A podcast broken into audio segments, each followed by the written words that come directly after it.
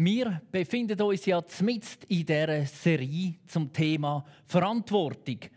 Heute stehen da dabei unsere Mitmenschen im Zentrum. Und ich habe ganz am Anfang ganz eine gute Nachricht an dich, wenn du heute da zuschaust. Und zwar ist ja jeder von uns, also du und auch ich, irgendjemandem sind Mitmensch. Und insofern betrifft es uns also heute Morgen alle zusammen, wenn es um das Thema geht, Verantwortung für die Mitmenschen zu übernehmen. Gott hat uns als Menschen eigentlich wie eine Art des Herdentier geschaffen. Der Mensch ist nicht geschaffen für sich zum alleine sein. Er hat schon ganz am Anfang hat Gott festgestellt, der Adam ist allein in dem Garten der erste Mensch, den er geschaffen hat. Und relativ schnell ist für Gott klar gewesen, hey, das kommt nicht gut mit dem Adam. Wenn der so alleine ist, der, der verkümmert, der geht ein, das tut dem gar nicht gut. Und Gott denkt, also gut, ich werde ihm eine Gehilfin machen, eine Frau, die auf Augenhöhe mit ihm ist, die ebenfalls geschaffen ist nach dem Ebenbild von Gott. Und so hat es zack gemacht und Eva ist da gewesen. Man hat gesehen, wie sie miteinander aufblühen, wie sie sich gegenseitig umsorgen und versorgen in dem Garten Eden. Der Mensch ist also für Beziehung geschaffen, zum einen untereinander, unter seinesgleichen, aber auch für Beziehung zu Gott her. Und so sind die zwei miteinander in dem Garten und haben sich entdeckt und ein bisschen später irgendwann ist es dann so weit gekommen, dass sie zwei Söhne hatten, der Kain und der Abel. Und bereits schon ganz am Anfang in der Geschichte der Menschheit haben wir immer wieder gesehen, dass wir ergänzungsbedürftig schaffen sind. Es spielt also keine Rolle, ob du gern mit Menschen zusammen bist oder ob du lieber alleine bist. Wir sind ergänzungsbedürftig schaffen und wir brauchen einander. Und so ist also der Kain und der Abel, die zwei Söhne von Adam und Eva, eines Tages miteinander zusammen unterwegs gewesen. Und dann lesen wir in der Bibel folgendes. Im 1. Mose Kapitel 4, Verse 8 bis 10. Da steht, später schlug Kain seinem Bruder Abel vor, komm, wir gehen aufs Feld hinaus. Eigentlich ganz eine gute Idee. Als sie dort waren, fiel Kain über seinen Bruder her und schlug ihn tot. Ja, spätestens da ist die Idee vielleicht nicht mehr ganz so gut gewesen. Da fragte der Herr Kain, wo ist dein Bruder Abel? Ich weiß es nicht, entgegnete Kain. Soll ich etwa ständig auf ihn aufpassen? Doch der Herr sprach, was hast du getan? Hörst du nicht, das Blut deines Bruders schreit zu mir? Der Kain ist eifersüchtig auf den Abel und hat ihn kurzerhand einfach umgebracht. Wo Gott ihn dann zur Rede stellt und eine Antwort will haben, da gibt er ihm die Antwort, wo gerade in der Luther-Übersetzung zu einem berühmten Satz geworden ist. Er sagt nämlich, soll ich meines Bruders Hüter sein? Im Ernst, soll ich meines Bruders Hüter sein? Kann er nicht für sich selber schauen? Ein freches Wortspiel versteckt sich hinter dem Satz da. Und der Kain entzieht sich mit dem Wortspiel seiner Verantwortung und geht Gott sozusagen aus dem Weg. Er bezieht sich nämlich auf den Beruf von seinem Brüder, von demjenigen, den er ermordet hat. Man könnte es auch übersetzen mit: Bin ich der Hirte meines Bruders, des Hirten? Und wie reagiert Gott auf die flapsige Bemerkung vom Kain da gegenüber Gott?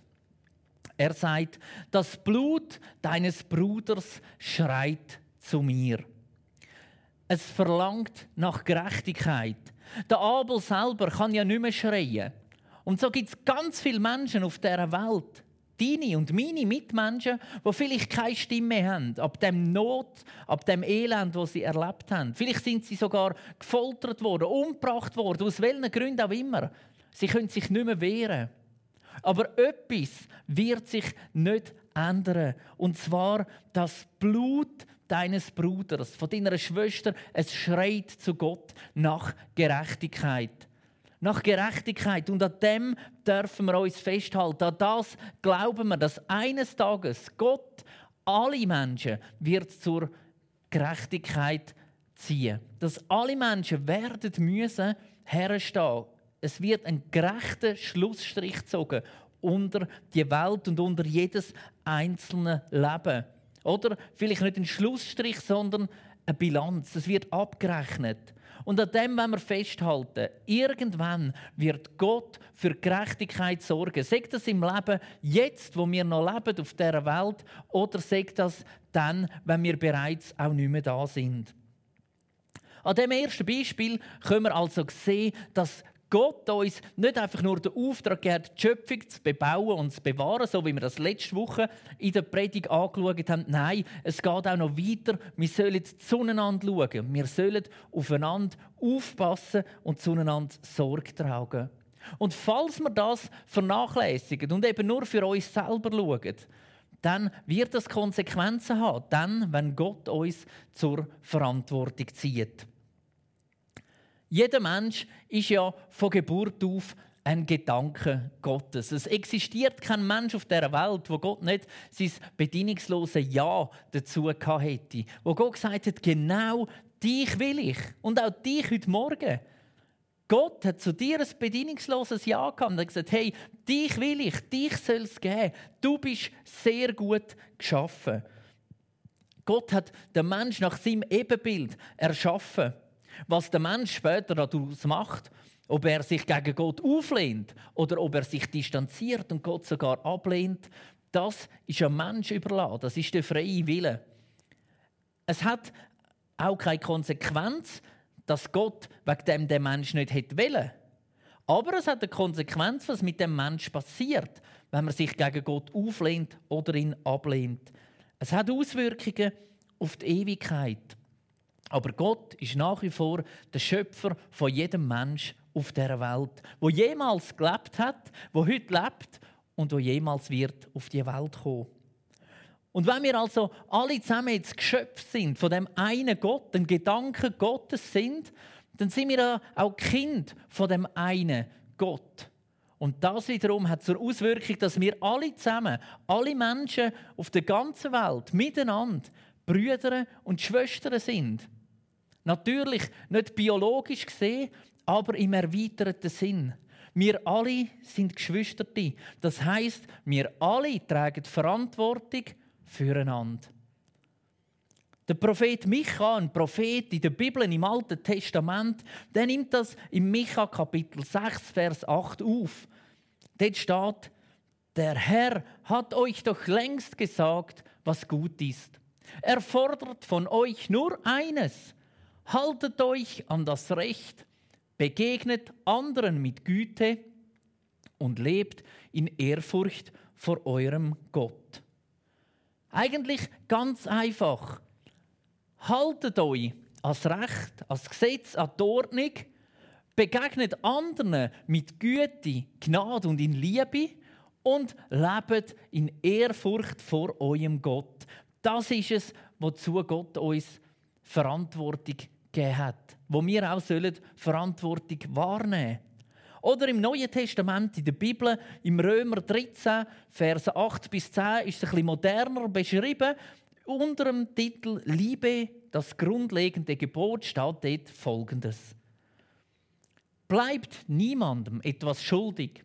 Was ihr einander jedoch immer schuldet, ist Liebe. Denn wer den anderen liebt, hat damit das Gesetz erfüllt. Wenn nämlich das Gesetz sagt, du sollst nicht die Ehe brechen, du sollst keinen Mord begehen, du sollst nicht stehlen, du sollst der Begierde keinen Raum geben, dann sind diese und alle anderen Gebote in dem einen Wort zusammengefasst. Liebe deinem Mitmenschen wie dich selbst. Die Liebe tut dem Mitmenschen nichts Böses an. Darum ist die Liebe die Erfüllung des Gesetzes. Wir sollen unseren Mitmensch lieben. Und dann werden wir automatisch ihn nicht bestellen schon gar nicht ihn töten, nicht ihm irgendetwas wegnehmen, wo ihm eigentlich gehört, nicht irgendwo ihn zu verletzen, weil die Liebe will das Beste für den Nächsten. Mir gefällt an dieser Übersetzung, dass es eben nicht heißt der Nächste, weil da kommen so schnell Ausreden. Ja, wer ist denn mein Nächster? Oder zum Glück bin ich so weit weg von dem, was schlecht geht. Sonst wäre das vielleicht mal noch mein Nächster. Nein, die Übersetzung sagt Mitmenschen. Und wie wir es am Anfang schon gesagt haben beim Einstieg, jeder ist ein Mitmensch von einem anderen Mensch. Und darum haben wir eine Verantwortung gegenüber einander. Als Christen orientieren wir uns an einem Gott, wo alle Menschen nach seinem Bild geschaffen hat und somit allen die genau gleiche Würde zuteilt hat. Wir orientieren uns an Jesus, der sich radikal auf die Seite der Armen, der Ausgestoßenen, der Ausgrenzten gestellt hat. Ja, wo sogar den Reichen und denen, die sagen können, einen Spiegel vorhergegeben hat, was sie eigentlich genau machen. Und wir orientieren uns an der Bibel, die sich nicht einfach mit dem Unrecht abfindet, sondern uns immer wieder aufzeigt, wie dass wir handeln mit unseren Mitmenschen. Du fragst dich jetzt vielleicht, ja, wer bin ich schon? Ich bin doch nur ein kleiner Mensch auf dieser grossen Welt. Und auch da zeigt uns die Bibel immer wieder auf, wie kleine, grossen, mutig entgegenstehen und etwas können bewirken. Zum Beispiel haben wir da zwei Frauen, die Hebamme Pua und Chifra. Die zwei Hebammen haben gelebt zur Zeit, wo der Mose auf die Welt kam. Und da hat der Pharao, der damalige Herrscher, bestimmt, dass alle Kinder umgebracht werden. Alle kleinen Kinder müssen umgebracht werden. Und die Pua und Schifra, zwei Hebammen, die dem Pharao unterstellt sind, haben sich gegen die äh, Bestimmung, gegen das Gesetz aufgelehnt und haben so unter anderem den Mose gerettet, der später eine wichtige Rolle übernommen hat im Volk von Gott. Da haben wir den David, einen unbedeutenden, unscheinbaren kleinen Bub, einen Hirtenbub, der zu den Schafen schaut, wo seine Brüder, die im Krieg sind, gehen besuchen und dort gehört, dass ein Philister namens Goliath vom gegnerischen Heer sich lustig macht über das Volk Israel und über ihren Gott. Und er steht auf und geht zu dem Goliath her, wo wir lesen zum Teil in verschiedenen Dokumenten, dass der rund drei Meter groß war und eine Rüstung hatte, die allein 60 Kilo schwer war. Und er geht zu dem Goliath her und sagt: Im Namen von meinem Gott, ich lasse nicht zu, dass du dich lustig machst. Ein kleiner Bub kämpft gegen einen großen Krieger. Da gibt es eine Abigail, die später am David begegnet. Ein David, wo erzürnt war, gewaltbereit, auf ihr Dorf zugezogen ist, weil ihr Mann nicht recht da hat, sich nicht hat am David unterordnen Und der David ist gekommen mit seinen Mannen und hat gesagt, wir werden alle töten. Alle Männer von dem Dorf. Und Abigail hat sofort Brot genommen, Wein genommen, hat Kuchen gebacken, hat Schaf mitgenommen und ist mit Korn und all diesen Sachen am David entgegengezogen und diesen Männern, ohne irgendwelche Kämpfer, ohne Waffen und hat so zu einer Schlichtung von dieser Situation beigetragen. Aber auch ein Ritzpa, wo Später, wo der König, der damalige, der Saul und sein Sohn, der Jonathan, umgekommen sind im Krieg, nicht hat sitzen auf sich, dass man die nicht tut, würdig bestatten. Sie hat einen Sitzstreik abgehalten, bis man die zwei Männer nachher bestattet hat. Auch da, sie können damit rechnen, als Nebenfrau vom ehemaligen König Saul, dass sie sofort umgebracht wird. Aber sie hat es gewagt. Und so gibt es unzählige Geschichten in der Bibel, bekanntere und weniger bekanntere. Die Pua und Schifra, der David, die Abigail und die Ritzpa, sie haben keine Chance gehabt, aber sie haben sie genutzt. Das ist nicht ein Fehler im Text. Sie haben keine Chance gehabt, aber sie haben sie genutzt, sondern es ist eine Ermutigung. Vielleicht geht es dir ganz ähnlich und du denkst, wie soll ich denn bitte schön die ganze Menschheit retten? Wie soll ich überhaupt Verantwortung übernehmen in diesem Bereich? Ich will dir zusprechen heute Morgen, du hast keine Chance, also nutze Wenn wir die Bibel, Gottes Wort lesen, dann sehen wir, dass der Heilige Geist uns immer wieder aufzeigt, wo dass wir eben Verantwortung übernehmen können. Wir sehen Jesus als Beispiel und wir spüren es in uns, wenn es dran ist, zum irgendwo einstehen. Es heißt in der Sprüch 31, Vers 8, Sprich für die Armen und Schwachen, nimm sie in Schutz und verhilf ihnen zu ihrem Recht. Ich glaube, mit dem könnten wir doch einfach einmal anfangen. Dann glaubt mir, wir Schweizer stehen auf einer Liste, wenn es dann die würde geben, Verantwortung zu übernehmen für die Armen und die Schwachen, wohl ziemlich zoberst auf der Liste. Ich habe vor kurzem ein Video gesehen, wo man probiert darzustellen, wenn man die ganze Welt abbricht auf ein Dorf und das Dorf hat 100 Menschen als Einwohner, dann wird so dargestellt, wie die ganze Welt momentan aussieht oder verteilt ist. Und ich will euch das nicht vorenthalten. Aus rechtlichen Gründen können wir leider das Video nicht zeigen, aber ich will euch ein paar Textpassagen aus dem Video mitgeben. Wenn man die Weltbevölkerung auf ein 100 Seelen zählendes Dorf reduzieren könnte und dabei die Proportionen aller auf der Erde lebenden Völker beibehalten würde, wäre dieses Dorf folgendermaßen zusammengesetzt. 57 Asiaten, 21 Europäer, 14 Amerikaner, 8 Afrikaner. Es gäbe 52 Frauen und 48 Männer, 30 Weiße und 70 Nicht-Weiße, 30 Christen und 70 Nicht-Christen, 89 Heterosexuelle und 11 Homosexuelle. Sechs Personen besäßen 59 Prozent des gesamten Reichtums und alle diese sechs Personen kommen aus den USA. 80 lebten in maroden und kaputten Häusern. 70 wären Analphabeten und 50 würden an Unterernährung leiden. Du sollst auch Folgendes bedenken. Wenn du heute Morgen aufgestanden bist und eher gesund als krank warst, hast du ein besseres losgezogen als die Millionen Menschen, die die nächste Woche nicht mehr erleben werden. Wenn du noch nie in der Gefahr eines Krieges, in der Einsamkeit, der Gefangenschaft, im Todeskampf, der Folterung oder im Schraubstock des Hungers warst, geht es dir besser als 500 Millionen Menschen. Wenn du zur Kirche gehen kannst oder eben so wie heute einen Gottesdienst online kannst mitverfolgen, ohne Angst haben zu müssen, bedroht, gefoltert oder getötet zu werden, hast du mehr Glück als drei Milliarden Menschen. Wenn du Essen im Kühlschrank, Kleider am Leib, ein Dach über dem Kopf und einen Platz zum Schlafen hast, bist du reicher als 75 Prozent der Menschen dieser Erde. Wenn du Geld auf der Bank, in deinem Portemonnaie oder im Sparschwein hast, gehörst du zu den privilegiertesten 8% dieser Welt. Darum, liebe, als habe dir nie jemand etwas zu Leide getan und lebe, als sei das Paradies auf Erden. Soweit also die Geschichte von dem Dorf, wo die ganze Welt abbildet.